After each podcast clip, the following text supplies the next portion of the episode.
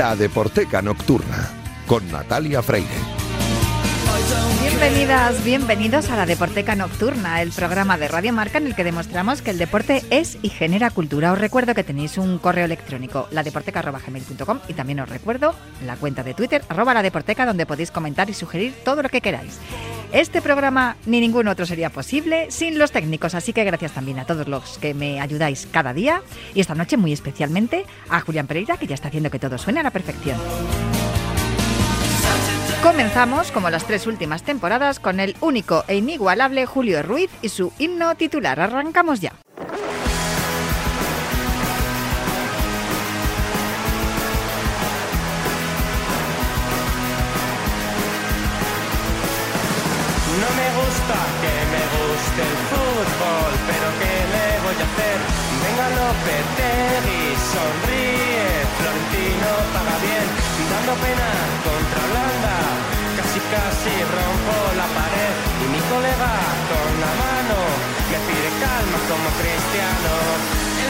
Maldito lo lo lo lo no soporto las canciones del mundial si Manolo pierde el bombo. Pues un viernes más estamos aquí en himno titular con Julio Ruiz. Suena de fondo himno titular de Carolina Durante, pero hoy, fíjate, si la última vez que hablamos eh, me diste una sorpresa, hoy me das una doble sorpresa otra vez. Bueno, la última vez no, la anterior.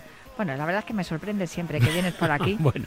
Y es maravilloso y estupendo porque hoy me traes otro de mis grupos fetiches. Y recuerdo que mm, recuerdo de ellos un concierto en el Calderón que además es que fue brutal porque qué, qué sonido tenía aquel estadio como Mm. que, que era era Mm. si por algo era, le decíamos la caldera porque es que sonaba eh, Sí. hervía y con un Sympathy for the Devil aquello hervía o sea Claro. se incendió el, el estadio directamente no lo voy a olvidar en la vida creo que fue en 2003 si no recuerdo mal La verdad es que los Rolling Stones han pisado el calderón en más de una oportunidad y sobre todo lo más mítico fue aquellos dos días coincidiendo con el Mundial del 82, el día en que jarreó a tope y el día que no jarreó. Y a mí me preguntan, y Julio, ¿tú cuál estuviste de los dos días? Y dije, los dos. los dos Pero los dos, ojo, estuve porque en aquella época ejercía de periodista deportivo y eh, tenía, o sea, que me pilló por los dos lados y De- entonces fui eh, a los dos conciertos. Y bueno, y eso partiendo de la base que también va a ser una de las cosas que vamos a tocar en esta sección de hoy de himno titular, que sí que cuando en, aquel, en aquellos años 70 dicen que los Rolling Stones vienen a tocar por primera vez a España, pues había que hacer lo posible por plantarse en Barcelona, en la Plaza de Toros y asistir a aquella eh, primera vez. Desde entonces no me he perdido ni una y he visto a los Rolling Stones siempre. Mira, ahora podemos conectar con esa historia que comentabas tú semanas atrás de la ficticia y que yo rubrico rivalidad. rivalidad entre los Beatles y Mm. los Rolling Stones. Pues, bueno, ¿A quién quiere más? ¿A papá o mamá? Pues a los dos. a los dos ¿Qué Ah, te gusta claro, más? ¿por El- qué tengo eh, que elegir ¿Qué te gusta más? ¿El pop y el rock? A ver, a ver, a ver, efectivamente, el pop a, lo mejor hay una etapa la que luego apareció recopilada en el disco rojo que es más pop, pero luego los Beatles en la etapa azul, empezando con el Peppers, inventaron todas las músicas que vinieron a continuación. Los Rolling Stones bebieron del blues y de los sonidos añejos al principio y siguen siendo evidentemente la banda más rock del momento, ¿por qué? Porque siguen en activo. A saber lo que hubiera pasado eh, si los Beatles hubieran continuado, hombre, que no se hubiera producido el asesinato de Lennon y tal, pero que los Beatles hubieran continuado Yo creo en que activo. no, no creo que, no lo sé, tengo mis dudas, porque fíjate que en tan poco tiempo como estuvieron juntos hay que ver todo lo que hicieron, como les digo yo siempre a mis hijos, todo empieza y acaba en los Beatles en lo, que- en lo que a música se refiere, pero bien es cierto que de aquel concierto que, del que te hablaba del Calderón en 2003, eh, recuerdo que un amigo me dijo, vas a ver a unos tíos que tienen la edad de tus padres, y dije yo, jopetas, No. sí, Sí. sí, Bueno, hombre, claro. eh, eh, Y, me sorprendieron Claro. muchísimo. Ahí están dos emblemas de los Stones, o, eh, como, como Jagger y Richards, y ahí está un emblema de los Beatles. Y digo, por- estamos hablando de autoría de canciones como Paul McCartney, estamos hablando de señores que tienen, pues están con- en los 80, o sea que. Bueno, no en los tú- años 80, en los 80 años, quiero decir. Yo supongo que esta sección de hoy se te ocurriría cuando supiste que el Fútbol Club Barcelona iba a lucir la lengua de los Rolling Stone en el clásico que se Sí. celebró hace unas semanas Sí. y, y que perdió el Fútbol Club Barcelona y que ahí estaban eh, dos de los miembros de los Rolling Stone un poco disgustados, ¿no? Porque Sí. fueron allí y yo creo que les debe molar el fútbol, ¿no? No, no, les mola, les mola, les desconozco mola el de qué equipos son. No, mira, yo precisamente no te quiero destripar algo a propósito de una próxima sección de himno titular, pero te voy a revelar de qué equipo es Mick Jagger, pero no te lo digo ahora porque si no nos cargamos. Venga, vale, estupendo, no me pero sí importa, que, así, pero sí sabes, que, pero sí que le puedo decir a la gente que anda un poquito fastidiada de fisonomía que los que estaban el otro día en el palco de Montjuic que eran Mick Jagger y Ron Wood. Keith Richards estaba en su casa tocando la guitarra. Mick Jagger y Ron Wood. Y que, a ver, que los Rolling Stones son tan ingleses como los Beatles, que no son americanos. Bueno, en fin, eh, y que la lengua no es de ayer, es de hace un montón de tiempo, y que esto es una cuestión del marketing y de la publi y todo eso, que eso es lo que motiva que los Rolling Stones, pues, eh, apareciera la lengua y todo eso, pero vamos, tampoco se han caído de un guindo los Rolling Stones y se han, y se han acordado y se han enterado de que el fútbol existe. No, no, es más, yo diría que si escuchamos una canción de su último disco, como estamos haciendo, y ahora vamos a poner otra de un disco pasado, es porque los Rolling Stones tienen una especial eh, pues relación de cariño con Barcelona, porque fue el primer sitio en donde tocaron en, en España. O sea que, o sea que ahora lo, lo que tenemos que hacer es dejar que suene, dejar que suene la primera de- que está sonando. Sí, la que está. estaba sonando, Ahí Angry. Ahí está.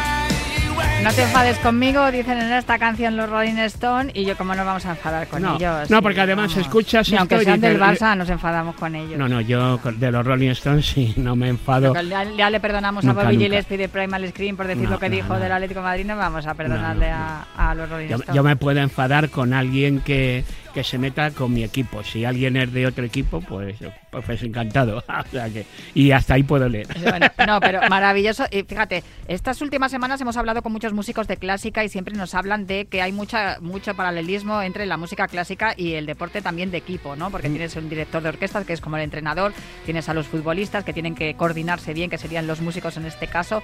Fíjate tú, viendo a un hombre como Mick Jagger, cómo conserva el, el timbre, el, el color de la voz, como Sí. en el primer disco, que ahora nos vas a hablar de, de esa primera vez que vinieron por, por aquí, por Barcelona. Y yo no puedo, no puedo evitar tenerle tenerle un cariño muy especial a este a este grupo precisamente por una canción que se llama You Can't Always Get What You Want. Esa estaba en el- el- en el Let It Bleed. Sí.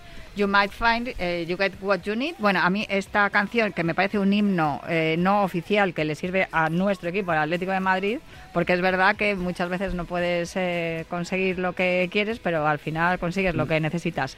Eh, que no, vamos, que no va, que no vamos a Sí. jugar finales de Champions toda la vida ni hace falta ganar títulos. Con, eh, con sentir que perteneces a un lugar y que estás donde quieres estar, está bien.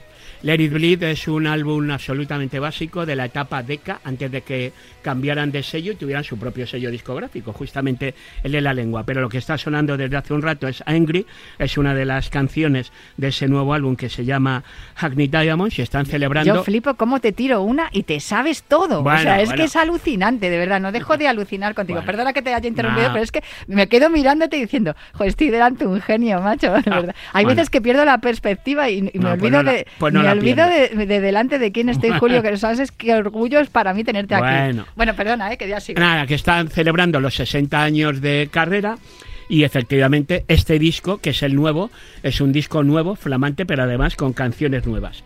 Y claro, nos vino muy al pelo para esta sección de hoy de himno titular lo que te decía hace un momento, de que los Rolling Stones tocaron por primera vez en España, en la Plaza de Toros en Barcelona, en el año 76, cuando sacaron el disco Black and Blue, y había una canción que se llamaba Hey Negrita, en donde el riff de Hey Negrita era cosa de Ron Wood, el que estaba en el palco con Mick Jagger el otro día, el día del clásico. Esta canción era un temazo en su momento. A la gente la dejó un poco descolocada porque tenía ahí como un cierto rimillo, ritmillo reggae. Hey Negrita. Ahí está.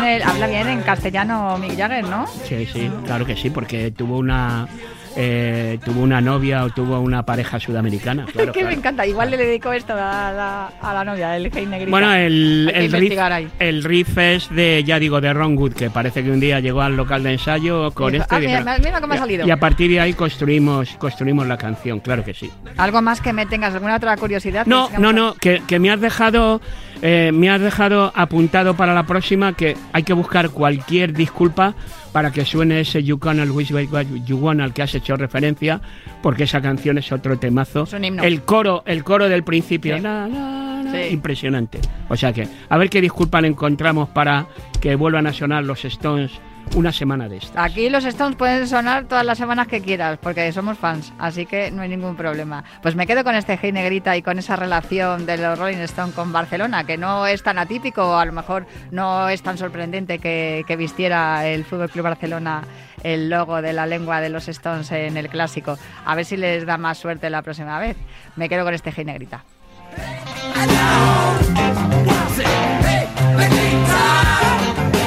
Hey, now.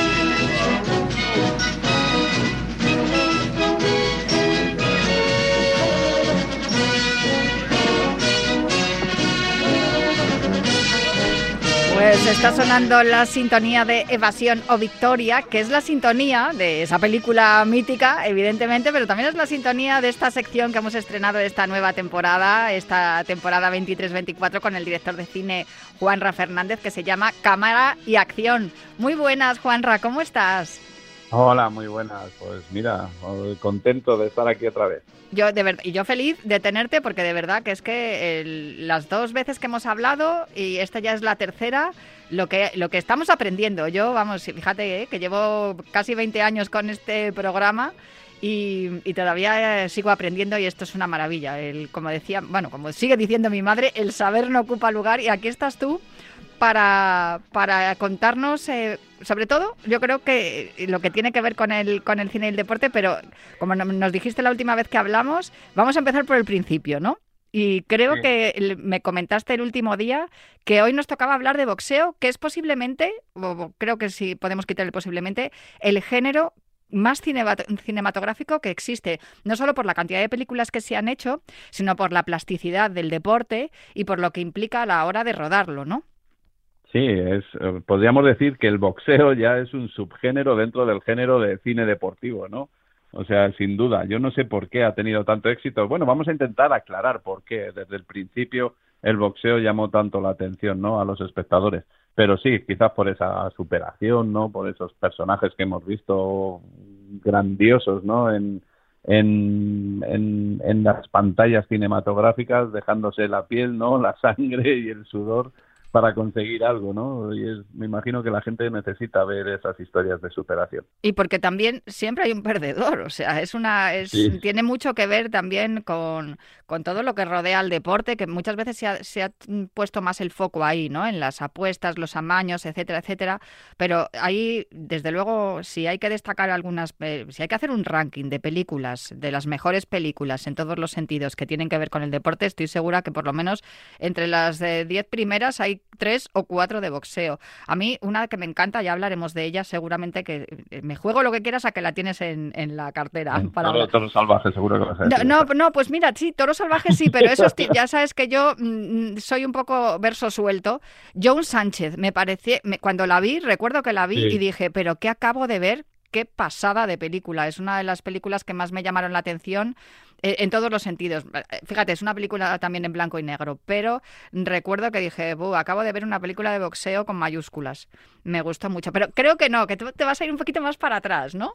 Sí, me voy a ir para atrás porque si nos em- si empezamos a venir para acá es que sí, lo que dices tú, desde el ídolo de Barro hasta, o sea, el, el ídolo de... de- Sí, más dura será la caída, ¿no? Me parece que Más fue. dura Más dura será la caída, no sé si se tituló aquí. No, hay otra que se llama Lu- Lo de Barro. Bueno, yo tengo un listado de pelis de boxeo que es interminable, precisamente o posiblemente por eso, ¿no? Por, por la El calidad. ídolo de Barro probablemente sea la primera gran película de, de boxeo que hay de, de la historia, pero no nos vamos a, a quedar ahí, nos vamos a ir muchísimo más atrás, ¿vale? O sea, ahí vamos a hablar, bueno, de lo que dices tú, si es que hay tantas que vamos a tener que dedicar varias secciones hablar exclusivamente de, de algunas de ellas, o sea, es fundamental, o sea, este subgénero dentro del género es quizá el, el que más éxito, como tú has dicho, ha tenido. De hecho, habrá que dedicar alguna sección directamente, por ejemplo, a Toro Salvaje. O, a No, la- no, o- todos o- salvajes, todos sí. salvajes se los merece. sí, y- o yo que sé, a Rocky, porque Hombre, Rocky también, ¿no? Incluso tendremos que pasar por algunas de las españolas que hay que fueron más, más comedia que otra cosa, ¿no?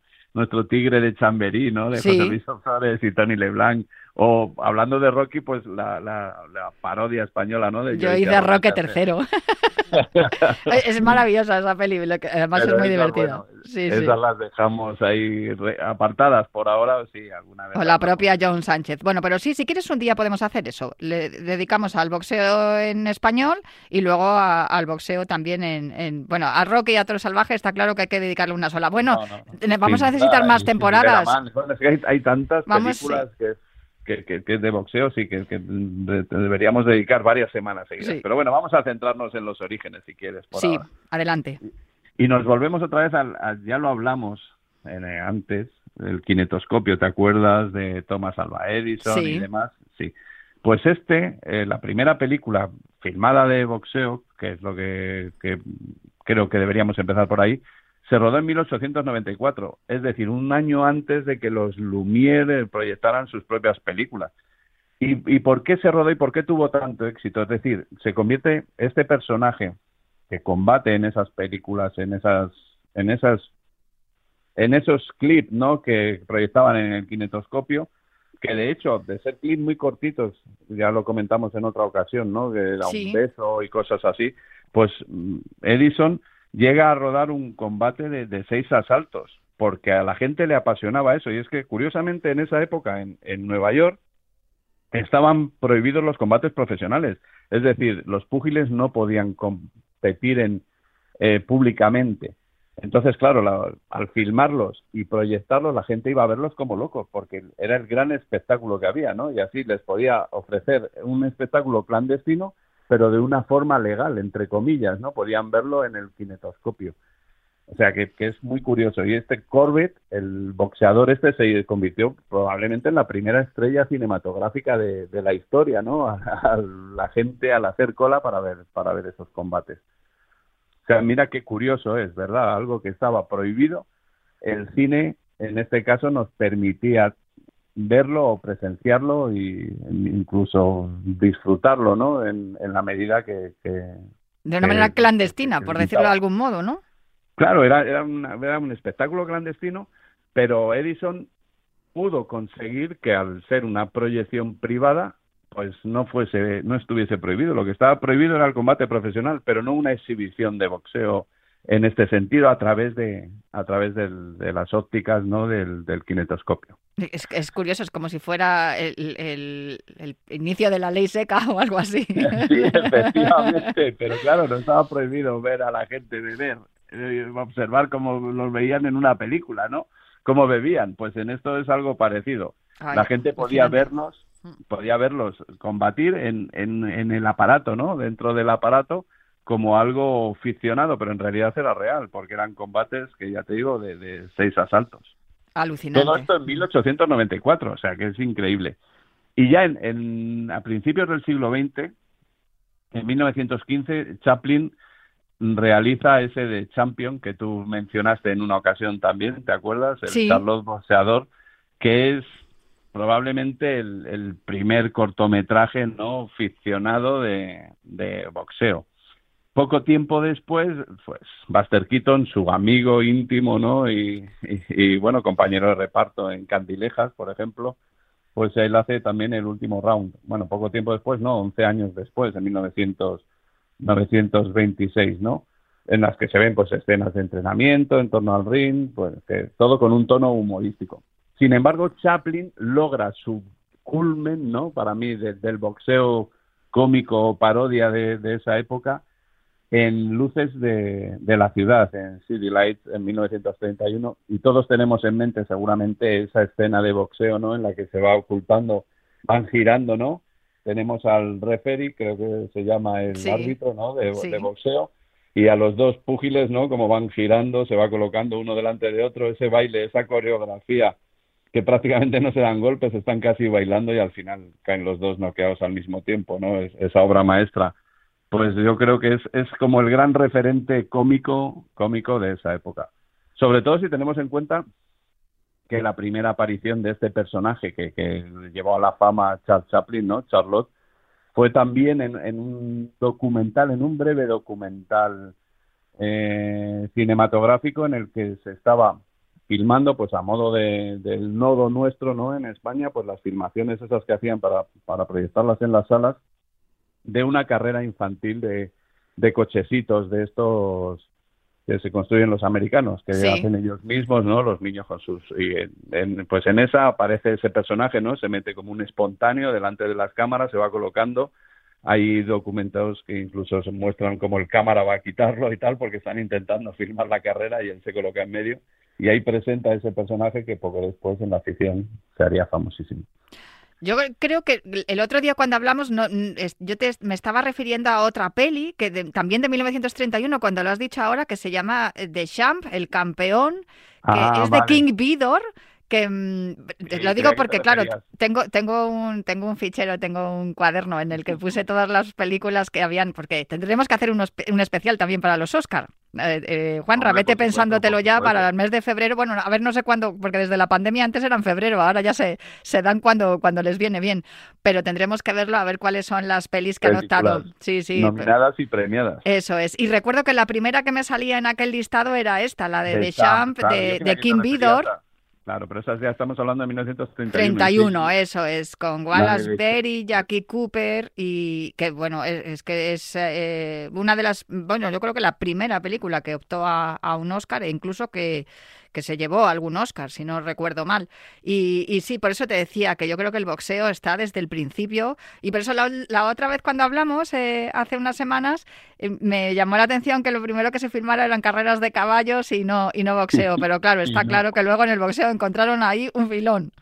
No, no, no, ya te digo, lo encontró Edison, que es una, alguien que supo exprimir muy bien todo lo que tocaba, ¿no? Y sacarle el máximo partido. Y él, antes de que los, de que los Lumière, por ejemplo, o, la- o los ingleses, como comentamos, llegasen a, a rodar nada, él ya en 1894 ya estaba rodando boxeo y ya lo estaba exhibiendo en su kinetoscopio.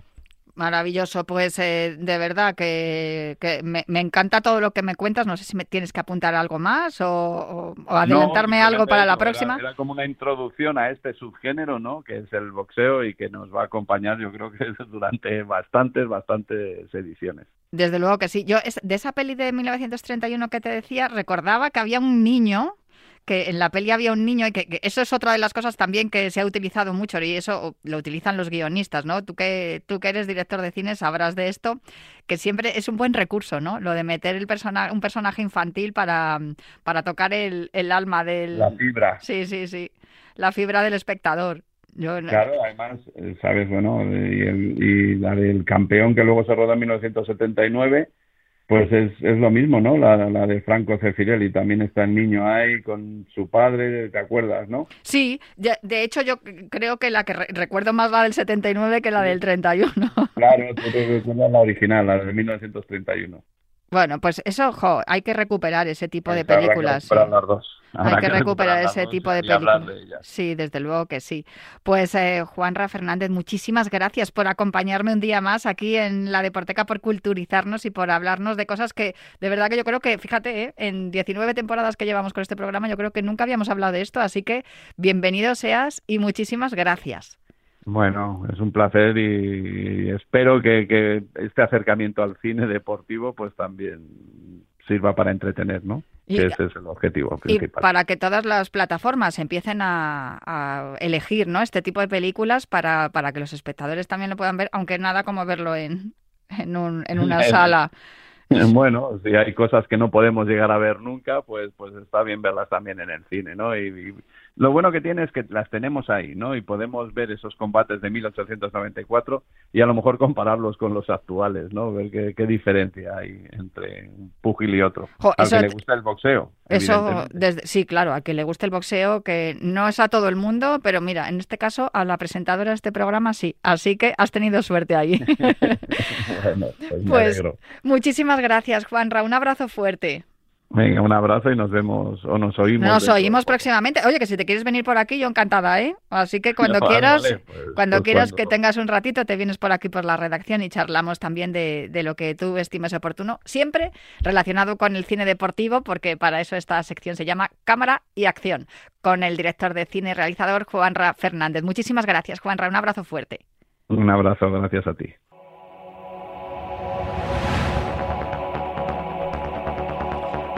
Y hasta aquí la Deporteca Nocturna de esta semana. Yo me marcho ya, pero os dejo con la programación de Radio Marca y prometo volver el próximo viernes para seguir hablando aquí en la Deporteca de Literatura, Cine y Música relacionado con los deportes. Hasta el viernes que viene.